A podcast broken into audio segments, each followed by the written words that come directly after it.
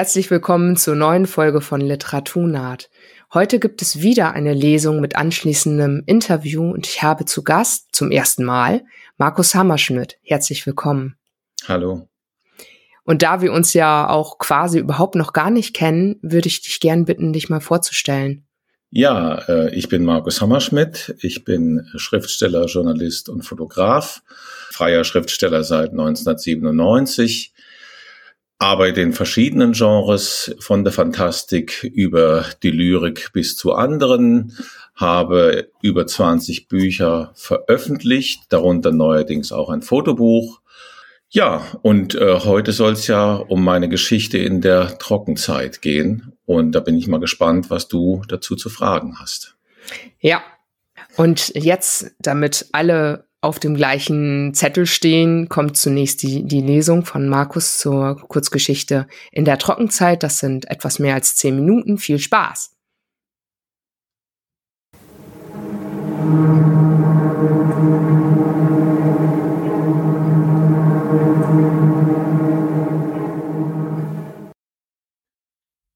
In der Trockenzeit von Markus Hammerschmidt Wegen der langen Dürre hatte Mutter beschlossen, in Trockenschlaf zu fallen, und mir oblag es, sie aufzubewahren. Zuerst wollte ich protestieren, aber dann siegte die Vernunft. Ich war das älteste Kind, mein Schlafschrank war frei, im Gegensatz zu dem meines Bruders, und es entsprach einfach den guten Sitten. Bevor sie in den Kokon eingesponnen worden war, hatte es die übliche Zeremonie gegeben. Verlegen waren wir im Wohnzimmer herumgestanden, die zehn Milliliter Fiolen in der rechten, das Seidentuch in der linken Hand. Da wir uns nichts zu sagen hatten, verstummten die Gespräche recht schnell. Onkel Jakob war wieder einmal der Einzige, der sich die Laune nicht verderben ließ. Sein rundes Gesicht strahlte, und ich hasste ihn dafür. Endlich stieg meine Mutter in die Spinnkammer und der Arzt gab ihr die Spritze. Bevor die Wirkung einsetzte, drückte sie meine Hand. Ich weiß, du sorgst für mich, Rolf. Ja, Mutter, gab ich ihr zur Antwort. Bis zur Regenzeit, sagte sie. Ihr wurde die Zunge schon schwer. Bis zur Regenzeit, sagte ich, als ich den Deckel der Spinnkammer schloss. Das Geräusch, mit dem die Spinnkammer ihre Arbeit verrichtet, habe ich nie gemocht. Es erinnert mich zu sehr an die ersten Jahre meiner Kindheit, als es noch Spülmaschinen gab. Onkel Jakob schlug mir auf die Schulter und verabschiedete sich. Die anderen begriffen das als Signal und brachen ebenfalls auf. Noch bevor meine Mutter bis zum Hals eingesponnen war, fand ich mich allein in meiner Wohnung. Abends kamen die Männer von der Spezialfirma. Wir hoben meine Mutter aus der Spinnkammer und fixierten sie im Schlafschrank, der von den Serviceleuten auf seine ordnungsgemäße Funktion überprüft wurde.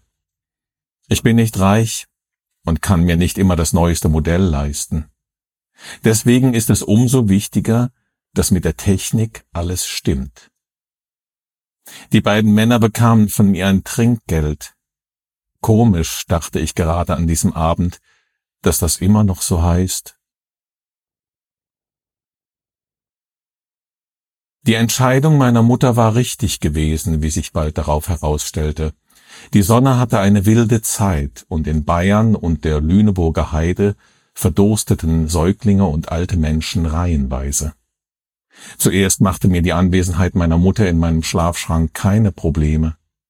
Jeden Abend kontrollierte ich die Funktion des Schranks und sprach die üblichen Gebete. Der Kopf meiner Mutter war vorschriftsmäßig fixiert, der Kokon hing in seinen Bandagen, alles normal. Allerdings beunruhigte mich, dass ihre Gesichtshaut immer grauer wurde. Ich rief bei der Servicefirma an und man schickte einen Techniker vorbei, der sich meine Mutter und den Schrank noch einmal genau ansah. Er konnte keine Probleme feststellen und sagte, dass er schon öfter Trockenschläfer mit einer sehr grauen oder blassen Haut gesehen habe. Das sei kein Grund zur Beunruhigung. Ich vertraute ihm. Etwa um diese Zeit lernte ich Renate kennen. Als sie mich fragte, warum ich sie nie mit nach Hause nähme, rückte ich mit dem wahren Grund heraus, dass meine Mutter in meinem Schlafschrank hänge. Du Kindskopf, sagte sie zu mir, das macht mir doch nichts aus. Als wir dann zum ersten Mal in meiner Wohnung waren, bat sie mich, meine Mutter sehen zu dürfen. Ich versorgte den Schrank wie jeden Abend und Renate sah mir dabei zu. Sieht nett aus, deine Mutter, sagte sie, als ich die Schranktüren wieder geschlossen hatte. In dieser Nacht lag ich wach und fragte mich, was sich alle fragen, die noch nie im Trockenschlaf gewesen sind. Fühlt man was? Träumt man? Macht einem die Dunkelheit nicht doch irgendwann zu schaffen? Das Licht im Schlafschrank leuchtet ja nur auf, wenn die Türen geöffnet werden, und es erlischt wieder, wenn man sie schließt. Wegen der Dunkelheit gehen manche Leute sogar dann nicht in den Schlafschrank, wenn es ihnen vom Ordnungsamt befohlen wird. Das ist ihre Entscheidung. Sie bekommen dann weniger Wasser und müssen vielleicht verdursten. Renate merkte, dass ich nicht schlief. Sie meinte es gut mit mir und wollte mich ablenken. Komm schon, sagte sie und drückte sich an mich. Ich ließ mich ablenken. Die Polizei konnte keinen der Täter fassen, obwohl sie sich bemühte, da bin ich sicher. Es habe in der letzten Zeit eine ganze Menge Einbrüche in meinem Viertel gegeben, sagte man mir, da seien Profis am Werk, denen komme man nicht so leicht bei. Weil sie nichts Trinkbares gefunden hatten, waren die Einbrecher gegen meine Möbel handgreiflich geworden, ebenso gegen die Sicherheits- und Kontrolleinrichtungen meines Schlafschranks. Meine Mutter war praktisch sofort gestorben. Ich konnte es nicht glauben, als sie vor mir lag. Sie sah gar nicht anders aus als vorher. Dann begann ich mich damit abzufinden. Renate war die ganze Zeit dabei, während die Polizei meine Wohnung durchwühlte, die ganze Zeit, ich war ihr so dankbar dafür. Am Abend, als alle gegangen waren, hatte ich Fieber, und Renate stellte mir ihre restliche Wasserration für diesen Tag zur Verfügung. Weil es am Tag der Beerdigung meiner Mutter völlig unerwartet für fünf Minuten regnete, kam an ihrem Grab nicht wirklich Trauerstimmung auf. Selbst der neokatholische Geistliche, der doch die ganze Tragik der Todesumstände in seiner Predigt hatte unterbringen wollen, war viel zu gut gelaunt. Auch die Trauergäste waren nicht bei der Sache. Beim Leichenschmaus ging es hoch her, Wasser wurde in rauen Mengen getrunken, man konnte schon von Verschwendung sprechen. Mein jüngerer Bruder war wie berauscht. Renate ging dann recht früh, weil sie es nicht mehr aushielt, aber ich musste ja bleiben. Eine Woche später erhielt ich die Vorladung zur Staatsanwaltschaft. Es war ein Verfahren gegen mich eröffnet worden, weil ich angeblich meine Wohnung nicht gut genug gegen Einbruch gesichert hatte. Renate machte sich große Sorgen, aber ich war der Überzeugung, dass es sich bei dem kommenden Prozess eigentlich um ein Missverständnis oder schlimmstenfalls um eine Alibi-Veranstaltung handelte, die vom Versagen der Polizei bei der Suche nach den Einbrechern ablenken sollte. Umso schlimmer, sagte sie, sie wollen dich zum Sündenbock machen, merkst du das nicht? Sie saß dann als einzige Zuschauerin im Gerichtssaal, als ich wegen fahrlässiger Tötung meiner Mutter zu einem Jahr Trockenschlaf verurteilt wurde. Da keine Fluchtgefahr bestand, konnte ich den Gerichtssaal als freier Mann verlassen, auch wenn ich mich bis zum Antritt der Strafe jeden Tag auf meiner zuständigen Polizeiwache zu melden hatte. Ich lass das nicht zu, sagte Renate. Wir wollten rechtlich gegen meine Verurteilung vorgehen. Mein Anwalt, der seine Sache so gut wie möglich gemacht hatte, sagte, ja, wenn Sie verheiratet wären oder gar Kinder hätten, dann wären vielleicht anderthalb Tage Wasserentzug bei der Sache herausgekommen, aber nicht ein ganzes Jahr Trockenschlaf. Er riet uns strikt davon ab, schnell noch zu heiraten oder ein Kind zu zeugen. So etwas werde von den Gerichten schnell als Umgehungsstraftat gewertet und könne damit enden, dass letztendlich beide Partner im Schlafschrank landeten. Ich ließ mich von meiner angestammten Servicefirma beim Kauf eines neuen Schlafschranks beraten. Wenn ich wieder aufwache, werde ich bald eine neue Arbeit finden müssen, denn der neue Schrank hat sehr viel Geld gekostet. Während ich hier am Schreibtisch sitze, kümmert sich Renate um die Gäste. Sie verteilt die Fiolen und die Seidentücher. Ich habe nie viel von diesen Ritualen gehalten, aber jetzt, da ich selbst betroffen bin, rühren sie mich doch an. Die Fiolen werden ausgetrunken, um den Trockenschlaf zu verkürzen. Es ist, als würden Angehörige eines Wüstenvolks Wasser verschütten, um Regen zu erzwingen. Die Seidentücher versinnbildlichen die Seide, in die der Trockenschläfer eingesponnen wird. Die anwesenden Verwandten und Freunde tragen alle eines in der Hand. Das soll heißen, dass sie alle mithelfen wollen, den Trockenschläfer auszuwickeln, wenn er wieder aufwachen darf. Glücklicherweise will sich Renate nicht von mir trennen. Ganz im Gegenteil, sie zieht in der Zeit meiner Schlafhaft bei mir ein, überwacht meinen Schrank und regelt alles mit der Wohnung. Ich bin ihr so dankbar, ich kann es kaum sagen. Weil ich weiß, dass ein Jahr eine lange Zeit ist, habe ich sie aufgefordert, sich mit anderen Männern zu treffen. Wenn es gar nicht anders geht, habe ich gesagt, kann sie ihren Freund oder ihre Freunde auch in meine Wohnung mitbringen. Die Situation verlangt von uns beiden Opfer. Jetzt muss ich aber Schluss machen. Im Wohnzimmer wird es lebhaft. Anscheinend ist Onkel Jakob eingetroffen.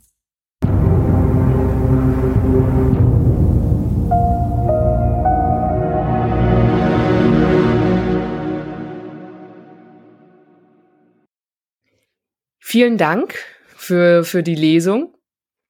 Zunächst mal ist mir eingefallen, das ist ja eine Ausschreibung gewesen, Klimazukünfte 2050 vom Hirnkost Verlag mit Jury und allem drum und dran. Hast, bist du dann da einfach drüber gestolpert und hast gedacht, ah, dazu habe ich eine Idee oder?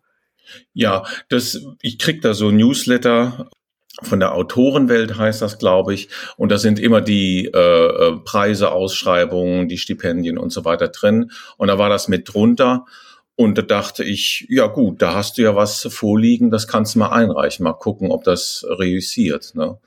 Und ähm, interessant war ja, dass die Geschichte auch äh, bei dem Wettbewerb Hamburger Stadtschreiber in ähm, funktioniert hat. Insofern, als ich da den dritten Platz gemacht habe.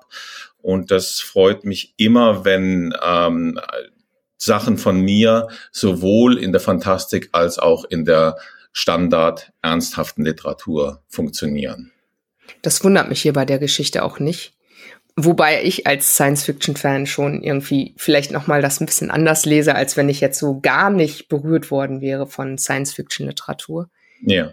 Du legst ja jetzt hier auch los mit so einem Satz, der gleich, ja, äh, der mich gleich die, für die Geschichte interessiert, nämlich wegen der langen Dürre hatte Mutter beschlossen, in Trockenschlaf zu fallen und mir oblag es, sie aufzubewahren. Da machst du ja jetzt erstmal in einem Satz zwei Fässer auf. Erstens lange Dürre. Haben, klar, natürlich, es hat im Jahr 2018 mal ein bisschen weniger geregnet, aber es ist jetzt eine, man spürt schon, dass es um eine andere Art von Dürre geht. Und Trockenschlaf, ja, ich glaube nicht, dass ich das Wort schon, vorher schon mal gehört habe. Das wäre dann also neu. Ja, also äh, wie soll ich sagen? Mir, mir, ich muss zugeben, dass ich äh, ein bisschen stolz auf diesen ersten Satz bin, weil ähm, er tatsächlich eine der, der Hauptanforderungen an erzählende Prosa doch relativ gut erfüllt. Im ersten Satz, wie beim Schachspiel, gut eröffnen. Da sind ja noch ganz andere äh, Subtexte drin. Wieso obliegt es dem Ich-Erzähler, seine Mutter aufzubewahren? Trockenschlaf, wie du sagtest, bei Menschen, okay, das gibt es bei verschiedenen anderen äh, Tierarten, aber für von Menschen, da kann man von äh, symbolisch von Winterschlaf, metaphorisch von Winterschlaf reden oder von Frühjahrsmüdigkeit oder was auch immer. Aber Trockenschlaf in dem Sinn, wie es in der Tierwelt vorkommt, das gibt es äh, so ja nicht bei Menschen. Und entweder hat hier ähm, eine evolutionäre Anpassung äh, stattgefunden bei Menschen oder wir bewegen uns im Reich äh, reiner Fantasterei. Und dann nachher wird relativ schnell klar, nein, der meint das ernst. Ja, das gibt es im, in der Welt, dieser Erzählung.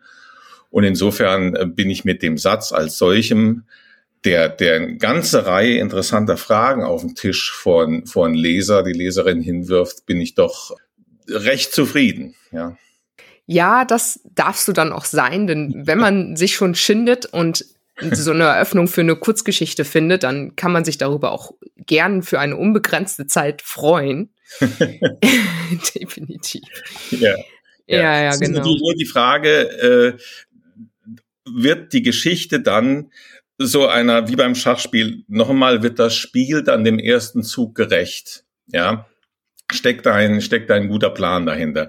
Da kann ich natürlich nur nicht für mich selber sprechen, da bin ich zu befangen. Das müssten dann die Leser und Leserinnen mitbekommen oder, oder äh, ein Urteil darüber fällen. Das steht mir in gewisser Weise gar nicht zu, wenn sie in die Öffentlichkeit kommt. Ich kann die privat gut finden, aber wenn sie in die Öffentlichkeit kommt, muss das der Konsument absegnen, sozusagen. Ja. Da du ja nun zufällig mit einer Leserin dieses Textes sprichst, sprichst kannst du das ja ausnutzen oder ich kann es ausnutzen. Also erstens weiß ich ja, dass die Geschichte 2050 spielen sollte. Also kann ich mir schon denken, okay, also genetisch wird da nicht viel laufen. Dazu ist die Zeit zu knapp. Also muss das irgendeine technische Sache sein mit dem Trockenschlaf. Und es ist ja auch, die Kurzgeschichte legt das ja auch an mehreren Stellen nah, beziehungsweise es wird ja auch relativ klar beschrieben. Wenn wir schon bei den Regeln von Kurzgeschichten sind, dann ist es ja immer schön, wenn nicht alle Fragen am Ende beantwortet ja. sind. Ja. Und die Kunst ist aber jetzt nicht, den Leser zu frustrieren und ja. am Ende überhaupt nichts, ne? Gar kein rundes Ende. Und du hast ein rundes Ende, dazu sage ich später auch noch mal was. Aber es sind nicht alle Fragen beantwortet. Also es wird jetzt auch nicht groß in so einer Infodump-Passage erklärt, was der Trockenschlaf ist, seit wann es den gibt, ja. wann der greift. Wir erfahren aus der Kurzgeschichte zwei mögliche Gründe. Die Mutter entscheidet sich freiwillig dafür ja. und bei ihm wird es verordnet als ja. Strafe. Er muss das ein Jahr lang durchziehen. Genau. Also Infodumps ich weiß, man kommt manchmal nicht drum herum. Die Fantastik kann nicht agieren ohne ein bisschen Erklärung. Auch die Giganten müssen das ab und zu einflechten, aber ich versuche so gut wie möglich zu vermeiden, weil ich das so äh, so pädagogisch, so Zeigefinger, guck mal hier, jetzt schau mal da drauf, so habe ich das gemeint und anders ist das bitte nicht zu verstehen. Es ist, es ist ein bisschen wie eine, eine Lesergängelung, ja. Es ist Information, es ist äh, Service in dem Sinn, aber es ist auch so ein bisschen Gängelung, so hast du das zu verstehen. Und ich habe den Eindruck, dass bei der Geschichte beides in, relativ gut erfüllt ist, was du, was du angemerkt hast. Erstens werden die Leser nicht in völliger Unkenntnis gelassen äh, dessen, was geschieht, und es wird einfach was gesetzt. Es gibt schon Hinweise, aber die sind nicht so deutlich, dass ihnen eine Interpretation der Geschichte ähm, völlig aufs Auge gedrückt wird. Ich habe heute noch mal äh, kurz drüber nachgedacht, heute und gestern ist es möglich, aus der Geschichte Fragen zu generieren wie, was ist denn das überhaupt für eine Gesellschaft, in der sowas stattfindet? Was ist denn das für ein, es ist wohl Deutschland, eine Art von Deutschland, aber warum haben diese Leute so seltsam altertümliche Namen? Rolf, Renate, Jakob, das klingt ja alles eher wie von einer, von einer Generation oder zwei vorher. Ja, hat etwa auch kulturell ein seltsamer Rollback in diesem Deutschland stattgefunden. Neben den Andeutungen, dass hier sehr autoritäre Verfahren bei, äh, bei Verfehlungen und Bestrafung gibt. Ne? Also, äh, dass zum Beispiel der Rechtsstaat so ausgehöhlt ist, dass äh, der Protagonist überhaupt gar keine Chance gegen seine Verurteilung hat. Das wird, das wird deutlich. Er protestiert und motzt nicht viel dagegen. Das ist seine Natur. Das kommt auch sehr deutlich zum Ausdruck. Aber er hat in Wirklichkeit gar keine Chance. Ja. Plus ist es im höchsten, höchsten Grade ungerecht, wenn sie verheiratet gewesen wären. Dann ja. hätten sie nur einen Wasserentzug gehabt von anderthalb Tagen. Genau, genau. Also der Weltenbau deutet hier an, dass wir das hier mit einer äh, dystopischen, ungerechten Welt zu tun haben. Ja die äh, noch ganz andere Probleme hat und nicht nur Wassermangel. Allerdings, allerdings. Ne? Und die Rolle der Polizei, die sofort bei Nichtaufklärung eines Vergehens den, das Opfer äh, zum Schuldigen macht und, und, und das eigentlich in den Mittelpunkt der Ermittlungen stellt und so weiter und so weiter. Nicht völlig unbekannte Phänomene aus unserer Gegenwart, sage ich mal so, aber es ist natürlich sehr viel verschärfter, als, als wir das heute noch erleben. Allerdings, ne, wir reden von einer Gesellschaft, die kein Wasser hat. Und was unter so einer Vorausbedingung an Brutalitäten für möglich ist, ist tatsächlich auch ein Erkundungsraum dieser, dieser Geschichte. Ne? Ja, das stimmt. Ich habe ja beim ersten Lesen dachte ich so, ah ja, und das, die Trauer wird ja auch so gut geschildert und so. Und beim zweiten Lesen dachte ich so, nee, äh, die Trauer wird gar nicht geschildert. Mhm. Also es gibt ohne Ende Leerstellen in der mhm. Geschichte. Ja. Und als ich es dann wieder gelesen habe, habe ich gedacht, hm, wo ist denn die Trauer? Aber es ist ein Unterschied, ob man sich vor Gefühlen drückt oder ja. ob man die Leerstellen lässt, sodass ich sie füllen kann. Also fülle ja. ich quasi diese Trauer um die Mutter mit, mit dem, was ich mir selber in diesen Momenten, was mir geschehen würde dann, wenn ich in seiner Situation wäre, weil er sagt das gar nicht. Er sagt das nicht nur nicht, er springt sofort drüber. Also er, er, er sieht quasi seine, seine tote Mutter und wenn ich mich recht erinnere, der nächste oder der übernächste Satz bedeutet oder sogar im selben Satz als, als Nebensatz kommt und dann begann ich mich daran zu gewöhnen. Mhm. Ja, das ist ein Mensch, das ist offensichtlich ein Mensch, der Gefühle managt, indem er über sie drüber springt. Ja, zum Schluss, äh, na, verrate ich vielleicht zu viel, aber da gibt's noch mal eine Gelegenheit, wo, wo man denkt, das kann doch nicht wahr sein. Was machst du denn mit dir hier in dem Moment? Was machst du mit deinen, mit deinen Beziehungen? Das kann doch im Ernst nicht wahr sein. Bist du, bist du eigentlich ein, ein bescheuerter Roboter oder was? Ja. Und, und so, so eine Empörung, die ich selber beim, beim Lesen und, und auch beim Schreiben gespürt habe, wenn ich die wenn ich, wenn die ein Echo beim, beim Leser, bei der Leserin finde, das fände ich schon, schon gar nicht schlecht, würde ich sagen. Ne? Weil das macht natürlich, wenn, wenn Emotion ins Spiel kommt, macht natürlich bei dem, der das konsumiert, die Möglichkeit auf, dass er sich selber fragt, wie gehe ich mit Trauer um, wie gehe ich mit solchen Situationen um, weil ich habe oft das Gefühl, auch jetzt in unserer aktuellen Gesellschaft, dass man ermuntert wird, einfach über Gefühle hinwegzuspringen. Ja, und, und das so zu nehmen, wie es ist. Stell dich nicht so an. Äh, komm mal klar auf die Situation, etc., etc. Und das ist, hat nun wieder auch in gewissen Teilen seine Berechtigung, aber es geht doch sehr hin zu einem quasi mechanischen Funktionieren. Ja, also die Leute sollen, sollen nicht zu lange krank sein im Job, wenn überhaupt. Sie sollen alles können, ne? Frauen heute, Beruf, Kinder, alles, alles und und dann um Gottes Willen nicht kein Burnout haben, ja, das sollst du dann auch noch managen. Also es ist es ist äh, eigentlich absurd. Also es ist im Grund wie in in der Trockenzeit. Es ist eine Gesellschaft, die ihre Mitglieder andauernd vor Situationen stellt, die sie eigentlich nicht handeln können. Und dieser dieser Held versucht, verzweifelt diesen, diesem Anspruch gerecht zu werden, um den Preis der totalen Selbstaufgabe zum Schluss. Ne? Das stimmt. Man ist aber schon auf der Hut, weil am Anfang, als gesagt wird, dass die Leute verdursten, Säuglinge und alte Menschen, ist er extrem distanziert. Also er macht, ja, ja. er ist emotional total unbeteiligt, als ob ja. das überhaupt nichts mit ihm zu tun haben kann, soll die Sonne hatte eine wilde Zeit und als Konsequenz verdursten Leute in Deutschland. Ich meine, äh, geht's noch? Ja, aber das ist so eine, das ist genau das, was ich eben meinte. Distanz, Sicherheit durch, durch Distanz vor den eigenen Empfindungen und vor der Realität letztendlich. Man anerkennt zwar, was geschieht, aber es hat überhaupt keinen Connect mit dem eigenen, mit dem, mit, mit den eigenen Emotionen. Ja. ja.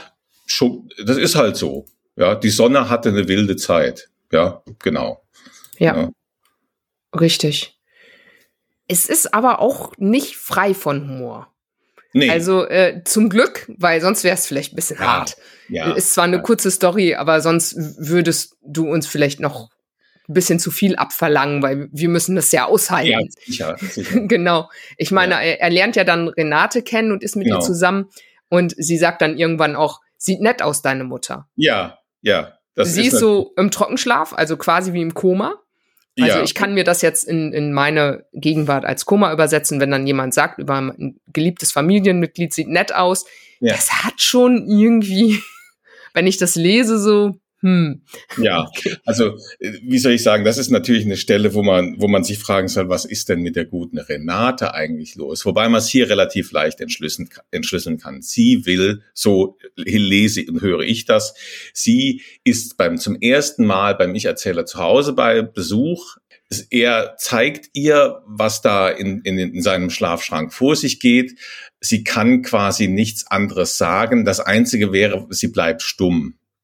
Und diese Leerstelle kann sie wiederum nicht ertragen und kommt dann mit dieser Phrase daher, die in dem Zusammenhang absolut daneben wirkt. Die sieht nicht nett aus, das wird vorher auch noch beschrieben, warum die nicht nett aussieht. Die sieht sterbenskrank in ihrem, in ihrem Koma aus und sie sagt, die sieht nett aus, deine Mutter. Was ist, das ist, das ist so ein völlig vergeigtes, ich stelle meinen meinen Partner meiner meiner meiner Mutter vor, ja, also wo man dann die Schwiegermutter in Spee wird wird kennengelernt und und und in gewisser Weise ist die die die kommende Schwiegermutter in Anführungszeichen komplett machtlos, was ja in der Realität nicht so ist, ja. Und die äh, Renate kann das nur überspielen mit diesem saudummen Spruch, ja. Und und da da denkt man, naja gut, also ja, da versucht jemand Kontenance zu wahren und es ist völliger Unfug. Ja. Ich habe aber beim ersten Lesen am Ende, also auch die ganze Zeit schon das Gefühl gehabt, Renate ist nicht zu trauen. Und dann hm. habe ich mich gefragt, äh, wieso denke ich das eigentlich? Wie hat er ja. das sprachlich gelöst? Und dann habe ich mich ja. mal auf die Suche begeben. Mhm. Irgendwo sagt die Ich-Person ja über Renate, sie meinte es gut mit mir. Yeah. Warum wird das so betont? Ich würde yeah. jetzt nicht über meinen Partner sagen, er meint es gut mit mir. Das, dann würde ich ja sofort Kopfkino kriegen. Was hat er denn angestellt, dass er es eigentlich gut meint? Wieso? Yeah. Würde ich ja nicht sagen so. Er meint es gut, das ist ja, das klingt ja fast wie eine Entschuldigung, ne? Also. Ja, ja also und vor allem bei dieser Person, die, die dauernd entschuldigt. Sie entschuldigt die Polizei, sie entschuldigt äh, den Anwalt, der versagt hat vor Gericht, sie entschuldigt alle. Und jetzt entschuldigt sie auch deine Partnerin man könnte es so lesen, er zwingt sich quasi zu vertrauen. Er zwingt sich, wie er sich zur, zur emotionalen Distanz zwingt, zwingt er sich zu vertrauen.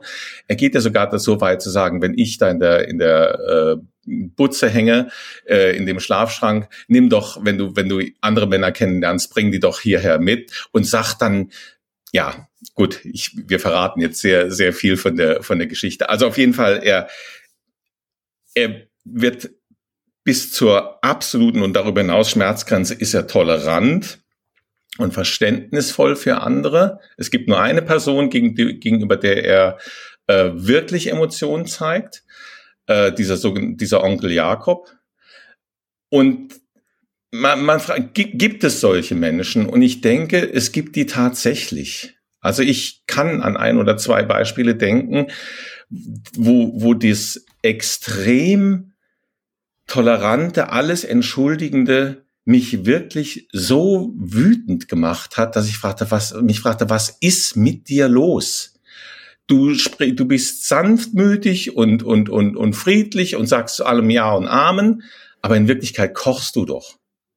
Du kochst doch, ja? Oder wenn du es nicht tust, wie krank kann man denn eigentlich sein? Ja? Und ähm, das ist, das ist so meine Haltung zu, zu dieser Figur. Und wie gesagt, diese, er hat an einem Punkt zeigt er mal Nerven.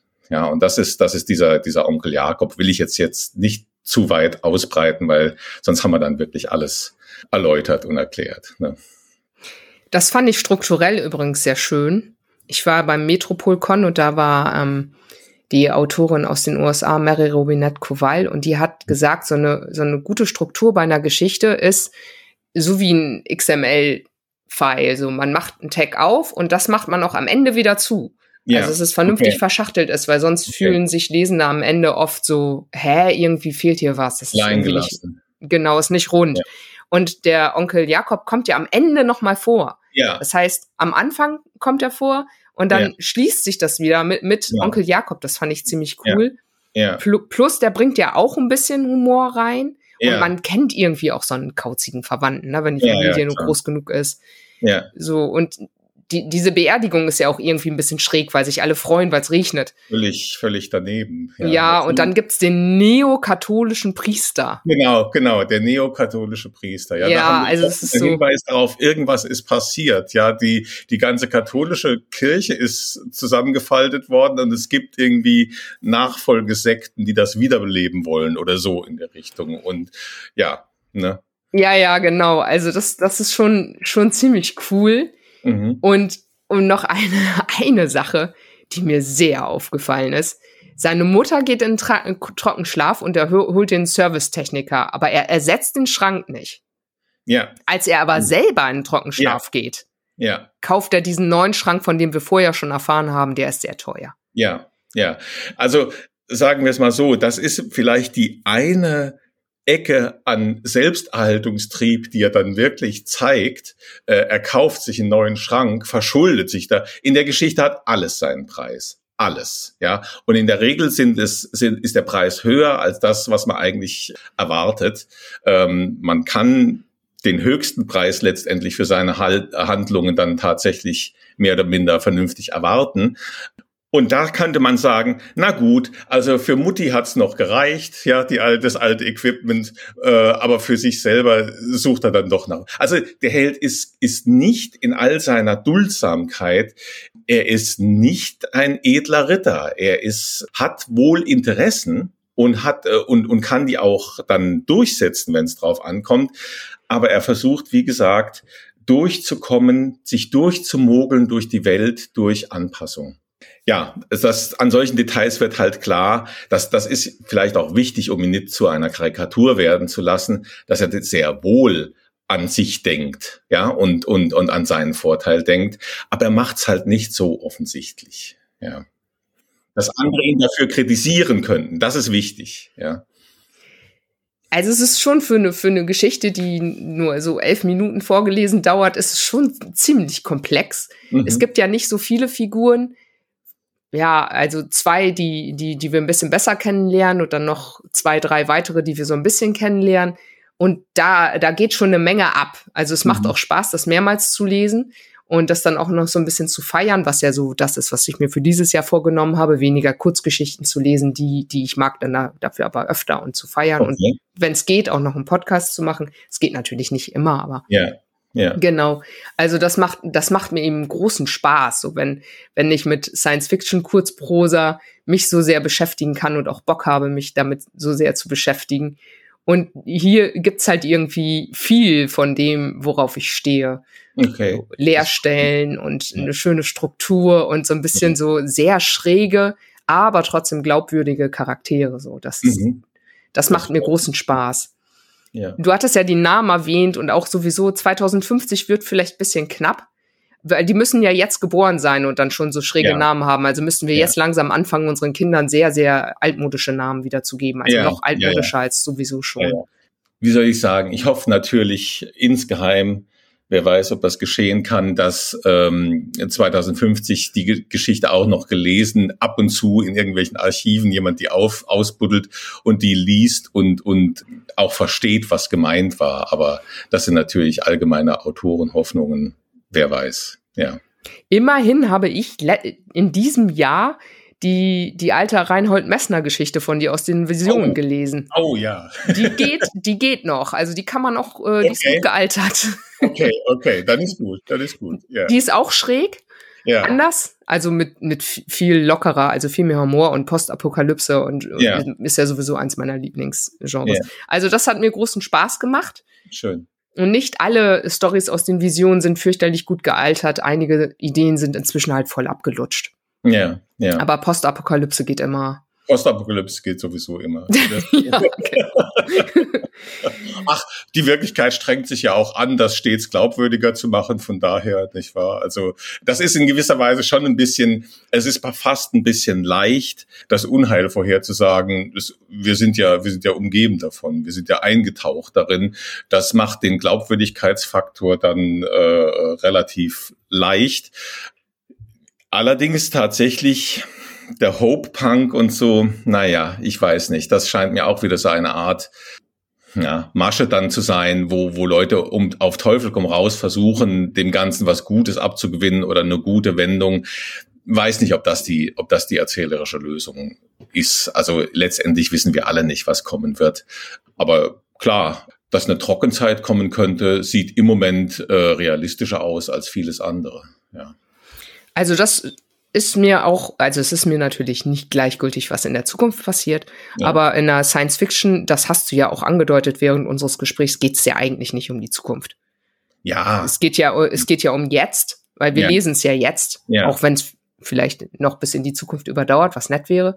Ja. Und deswegen, das macht nichts oder macht mir nichts aus, wenn, wenn dann Sachen vorkommen, von denen ich nicht glaube, dass sie eines Tages eintreffen werden.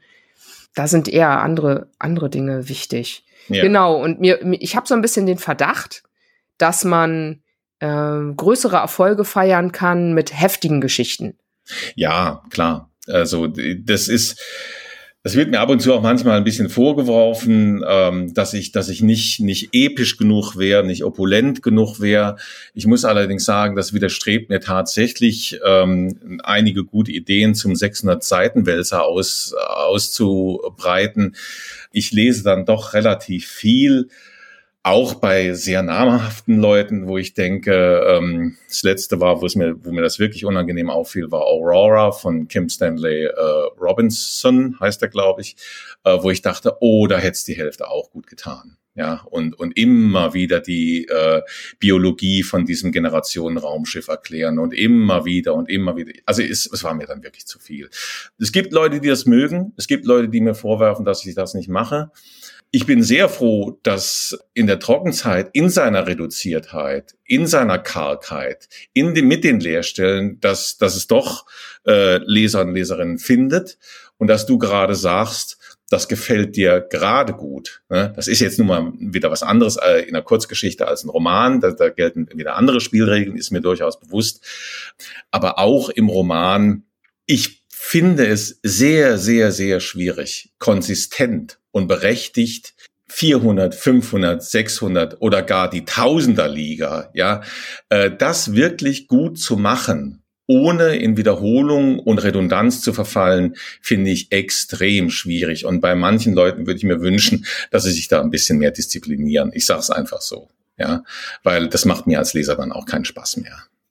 Ja, das kann ich verstehen. Ich habe zwar lange Romane gelesen, die ich sehr mochte und auch mhm. in ihrer Länge mochte. Zum Beispiel von Connie Willis habe ich in diesem Jahr viel gelesen, auch viel lange mhm. Sachen, wobei sie ja nicht nur grundsätzlich so lang schreibt. Also es gibt ja, ja auch kürzere Sachen.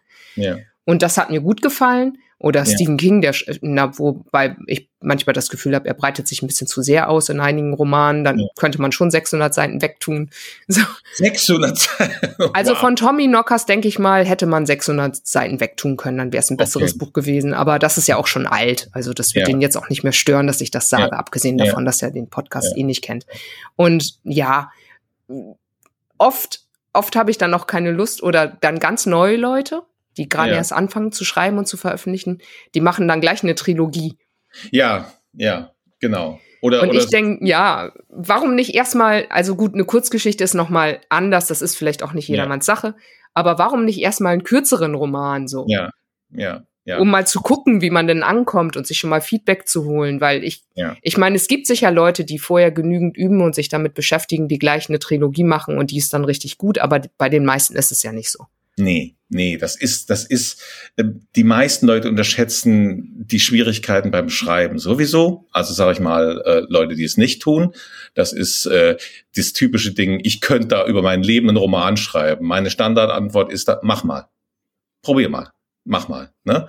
Und äh, was die Leute garantiert unterschätzen, ist einen Spannungsbogen für eine Trilogie von insgesamt zweieinhalbtausend Seiten halten. Das unterschätzen die meisten. Deswegen war ich so froh über Jerusalem von, von Alan Moore. Das Buch hätte tatsächlich nochmal so lang sein können. Ja, das sind tausend Seiten, die sind gefüllt von Narration und von einem unfassbar detaillierten und genau beschriebenen magischen Universum. Aber nicht jeder von uns ist Alan Moore. Das ist das Problem. Ja, auch die äh, ähm, ähm die Expanse-Reihe, ja, die oh ja, hat die auch Längen teilweise manchmal, äh, aber sie hält eigentlich ganz gut die Spannung äh, über die, wie viele Bände sind's? Neun, zehn, ich weiß nicht mehr. Das finde ich schon mal sehr, sehr, sehr bemerkenswert. Der Wüstenplanet hat das bei den sechs Bänden nicht geschafft. Da gibt es, da gibt es einige, einige Wüsten drin, sag ich mal. Und ähm, es ist eine, eine verdammt hohe Kunst, braucht Sitzfleisch, Hirnschmalz, wirklich, wirklich Anstrengung, so eine Welt zu schaffen. Und naja, also gelingt nicht immer, sag ich mal so. Um mal so bei der deutschsprachigen Science-Fiction-Kurzprosa zu bleiben, mit der ich mich ja seit drei Jahren sehr intensiv beschäftige mhm. und auch inzwischen fieserweise, und nicht alle werden mich dafür lieben, ein bisschen mit der angloamerikanischen Szene vergleiche, mit der ich mich auch verstärkt beschäftige. Yeah. Wir haben jetzt irgendwie, wir sind bei fast 500 Kurzgeschichten pro Jahr, die okay. gedruckt werden, die auch okay. für die eingängigen Preise relevant sind. Ja. Und ich habe mal so 350 davon gelesen letztes Jahr und vorletztes Jahr. Okay. Das mache ich jetzt nicht mehr. Ja. Ich versuche mich auf 100 zu beschränken, weil ich eben nicht das Gefühl habe, dass also ich bin bereit, mir Mühe zu geben beim Lesen. Also auch ja. lesen will ja gelernt sein und rezensieren ja. und darüber bloggen und darüber laut ja. nachdenken. Da bin ich bereit, sehr viel reinzustecken, wenn ich das Gefühl habe, dass sich der Textschaffende auch entsprechend Mühe gegeben hat. Wenn ich nicht das Gefühl habe, dann breche ich so eine Geschichte auch ab. Ja, ja. Das ist natürlich sowieso äh, wird mir dieses Recht wichtiger äh, Sachen. Ich, ich muss nicht ein Buch zu Ende lesen, weil ich es gekauft habe. Ja, das, das, das mache ich nicht mehr. Äh, ich weiß, dass das, wie gesagt, du hast es erwähnt, ein bisschen Mühe darf man sich durchaus machen bei Lesearbeit. Dafür muss es aber auch Belohnung geben. Wenn die über sehr, sehr lange Strecken nicht kommt, dann ist das ja verschwendete Zeit. Ja. Ja, das stimmt. Ich wünschte mir auch, es würde mehr sortiert, wobei mir natürlich auch klar ist, dass das schwierig ist und dass mhm. es auch in einem gewissen Sinne ein bisschen Geschmackssache ist. Mhm. Ich höre mir auch sehr oft an, dass mein Geschmack ja nicht allgemeingültig ist. Ja. Ja. Natürlich, für mich ist es natürlich das Wichtigste, aber nicht für, für alle Welt. Der beste Geschmack sowieso. Richtig. Und das sehe ich auch ein. Aber natürlich könnte man trotzdem ähm, ein bisschen sorgfältiger sein. Und mhm. auch wenn dann ein Text gedruckt wird, der ganz gut ist, ein bisschen mehr äh, Schmalz reinstecken, Schmackes reinstecken in Lektorat, Korrektorat. Ja. Das Korrektorat ja. passt ja meistens bei Hirnkost ja sowieso, aber ja. ne. Also ja, ein bisschen aber das, mehr. Das, fairerweise muss man sagen, dass das absolut nicht nur für die Fantastik gilt. Also das gilt für die, für den Buchmarkt insgesamt, dass da in den letzten Jahrzehnten, sage ich mal, sehr viel weggefallen ist, was zur, zur guten Kunst des Büchermachens gehört. Und abgesehen von den, von den Moden, die immer wieder durch den Marktplatz gehen, wie zum Beispiel im Moment sind die ganz groß, diese seltsam nachdenklichen Titel, was wir uns gestern sagen wollten, was von hier aus zu sehen ist, warum wir noch bleiben und so weiter. Das ist gerade der ganz heiße Scheiß. Du musst zu einem bedeutungsschwangeren äh, äh, humanistisch, essayistisch aufgeladenen Titel haben. Das geht mir sowas gegen den Strich. Ja, also da, äh, ich, ich weiß gar nicht, das gilt auch für Texte, die eigentlich gar nicht so sein wollen, aber das Marketing ballert das vorne drauf.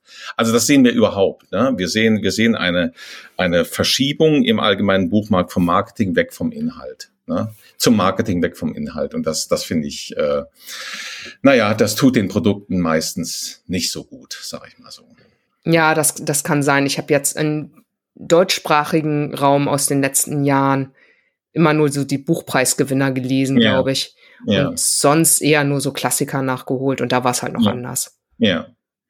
Gut, ja. also äh, ich sage ich sag auch noch, Korrektorat, Lektorat ist auch nicht einfach. Und ähm, ich wie ein Buch dann letztendlich erscheint. Ich habe Rückmeldungen bekommen äh, zu der Teufelsinsel. Die sagten, das mag eine tolle Geschichte sein, das mag gut erzählt sein, aber es wurde so gedruckt, dass es wirklich nicht lesbar ist. Das, Rückmeldungen habe ich gehört. Andere haben gesagt, das ist ihnen völlig egal. Aber da hat man quasi die, äh, den, den editorischen Rahmen, die Seitenzahl, die von allen Bänden dieser Reihe gleich sein musste, dermaßen starr eingehalten, dass das Druckbild einfach nicht, nicht gut konsumierbar ist. Ne? Die Seite ist zu voll. Das wird eine Bleiwüste. Und, und solche, solche Dinge, das gehört alles dazu. Ne? Mhm. Und es gibt beim Büchermachen eine Menge, Menge Möglichkeiten, Fehler zu machen. Und ja, das kann auch mal richtig, richtig daneben gehen. Ne? Das ist ärgerlich. Ja. Also ich finde, ich finde die, äh, die Teufelsinsel nach wie vor gut als Text. Ich würde mir das einfach nochmal in einem anderen in einem anderen Gewand wünschen, ja, dass die, dass die Sätze Luft haben, dass der Satz, der, der, der Drucksatz Luft hat, dass, dass man sich darin bewegen kann und sich nicht wie na gut, die Geschichte ist ein bisschen klaustrophobisch, ich gebe es zu, aber der Leser muss sich ja nicht so fühlen, als würde da eingesperrt ins Buch. Das ist ja, das ist ja nicht der Sinn der Sache. Ja, ja, ja das stimmt. Ja. Ich habe aber auch gesehen, du hast auch schon Geschichten von dir eingesprochen, also auch Romane. Ja, ich habe es einmal gemacht. Äh, sehr interessante Erfahrung, hat ein Jahr gedauert. Äh, wenn ich mir heute die äh, Klangqualität anhöre, hm, hm, hm, also da könnte man schon schon noch was machen. Gut, es wird von einem von dem dänischen Saga Verlag wird es vertrieben als Hörbuch. Äh, ein Totalausfall kann es nicht sein, aber meine meine Ansprüche seit 2014, wo ich das gemacht habe, sind schon gewachsen und ich habe heutzutage auch besseres Equipment. Ja, wie soll ich sagen? Also es geht auch nicht nur ums Equipment. Ich bin nun einmal kein ausgebildeter Sprecher. Das ist auch wieder, wieder eine Geschichte. Sprecher, gute Sprecher haben eine Ausbildung und die dauert äh, mit Grund so lange. Ja, da geht es um, um, um die Grundlagen des Schauspiels. Da geht es nicht nur um klar vorlesen können, wie beim Vorlesewettbewerb in der Schule. Da geht es um Emotionen transportieren und so weiter und so weiter. Und das habe ich in dem Sinn nicht. Ich bin quasi selbst ausgebildet für Lesungen. Das ist eine andere, ganz andere Situation, wenn du vor den Leuten sitzt und denen das vorliest und mit ihnen interagieren kannst, als wenn jemand sich äh, einen Stream runterlädt oder oder äh, eine DVD, CD reintut und sich das sich das an, anhört. Das ist eine ganz andere Situation. Und hm. dafür werden auch ganz andere Techniken erwartet, die ich nicht in dem Maß habe, muss ich ganz einfach zugeben. Ja, also ich als tägliche Hörbuchkonsumentin verstehe das und ich habe auch so meine LieblingssprecherInnen, denen ich gerne zuhöre und andere, bei denen, also es kommt auch schon mal vor, dass ich ein Hörbuch nicht kaufe, weil das eben nicht geht. Ich glaube, ja. die blaue Frau wurde von der Autorin selbst eingelesen, das ging ja. nicht. Das ja. habe ich nicht gemacht, das habe ich dann lieber gelesen. Ja, also ich, wie, wie gesagt, ne, Grasland, die, die Sache, um die es hier geht, es gab solch und solche Rückmeldungen, sagen wir es mal so ne, was die, was die Sprecherqualität angeht. Ich bin mir dessen durchaus bewusst. Dann kommen so, kommen so Geschichten. Ja, da hätte er sich aber einen professionellen Sprecher leisten sollen. Ja, genau. Ich hätte auch noch äh, 20.000 Euro ausgeben können für jemanden, der diesen Roman aufspricht. Ja, sicher. Klar. Ich glaube, inzwischen ist es ein bisschen anders, ne? Inzwischen regeln sie das, glaube ich, anders. Wie meinst du? Also ich bin, bin leider kein Profi auf dem Gebiet, aber ich glaube, es gibt auch welche, die hoffentlich das professionell machen. Ja. Jetzt Angaben ohne Gewähr, bei denen das dann auf so eine Art 50-50-Beteiligung hinausläuft. So, okay. Da zahlt man dann eine etwas geringere Gebühr und also ja. sowas gibt es auch. Ja. Also da teilt man sich quasi das Risiko ein bisschen oder den Profit, naja, wie man es also nimmt. Bei, Wobei dann, dann äh, hat, beuten sich dann alle selbst aus. Ne? Ja, Der, wahrscheinlich. Autor, die, die, die Sprecherin, also ja, das wusste ich gar nicht, aber, aber es klingt nach einem äh, Garant für Trauer, sag ich mal so.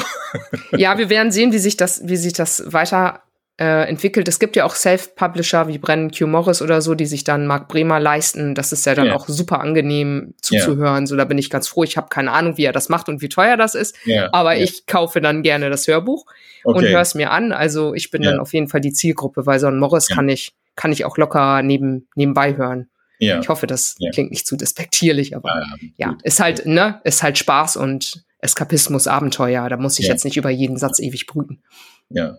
Ja, ja. Alchemira würde ich vielleicht eher nicht hören oder höchstens zusätzlich, weil dann mhm. kann ich mir wieder nichts markieren. Ja. ja. Cool. Möchtest du noch äh, vielleicht auf aktuelle Projekte hinweisen oder etwas in der Art? Ja, also ich, ich mag es ja ganz gerne, LeserInnen aus der Fantastik auf andere Bereiche, wie soll ich mal, ein bisschen hinzunatschen, dann wieder die Leute aus, aus der ernsten Mainstream-Literatur darauf hinzuweisen, dass es noch was anderes gibt. Das mache ich ganz gerne. Das ähm, macht mir nicht immer nur Freunde, aber ich, äh, da ich beides betreibe, ja, finde ich es immer sehr entmutigend, wenn Leute nur in sich in dem einen oder in dem anderen Bereich aufhalten. Meine letzten beiden Sachen waren, meine aktuellen Sachen, waren jetzt, wenn man von dem, von der längeren Erzählung Rom von 2021 absieht, äh, keine Fantastik.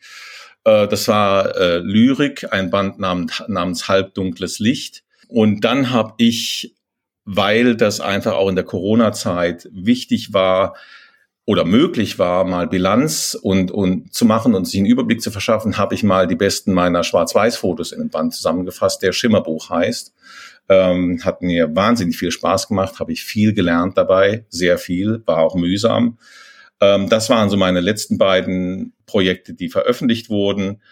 Und ähm, was die Zukunft bringt, im Grunde steht jetzt an nur eine kleinere Veröffentlichung in der Schweizer Literaturzeitschrift äh, es liegt ein Roman, äh, der mir am Herzen liegt bei meinem, bei meinem Verleger. Und der, der, ich würde gern haben, dass der gemacht wird, aber da muss man schauen, ob das äh, bei Schieler und Mücke möglich ist. Äh, die lesen den gerade. Und ähm, das wäre allerdings dann auch wieder äh, Fantastik. Das wäre äh, politische Urban Fantasy, ein, ein Bereich, der mich ähm, eigentlich sehr interessiert weil er sowohl von diesen, von diesen ausgetretenen Bahnen äh, politischer Krimi, Fantasy mit, mit, mit Dämonen, Schwertern und Zauberern weggeht und ein, ein doch ein, ein sehr heterogenes Gemisch erzeugt, was man, was man auch fein austarieren muss. Ähm, ich würde hoffen, dass ich das in dem Roman jedenfalls ansatzweise geschafft habe und ich würde hoffen, dass der Verleger das auch so sieht, aber das äh, muss ich noch erweisen. Ne? Das klingt interessant, aber das werde ich beobachten. Ja. das kriege ich aber auch mit.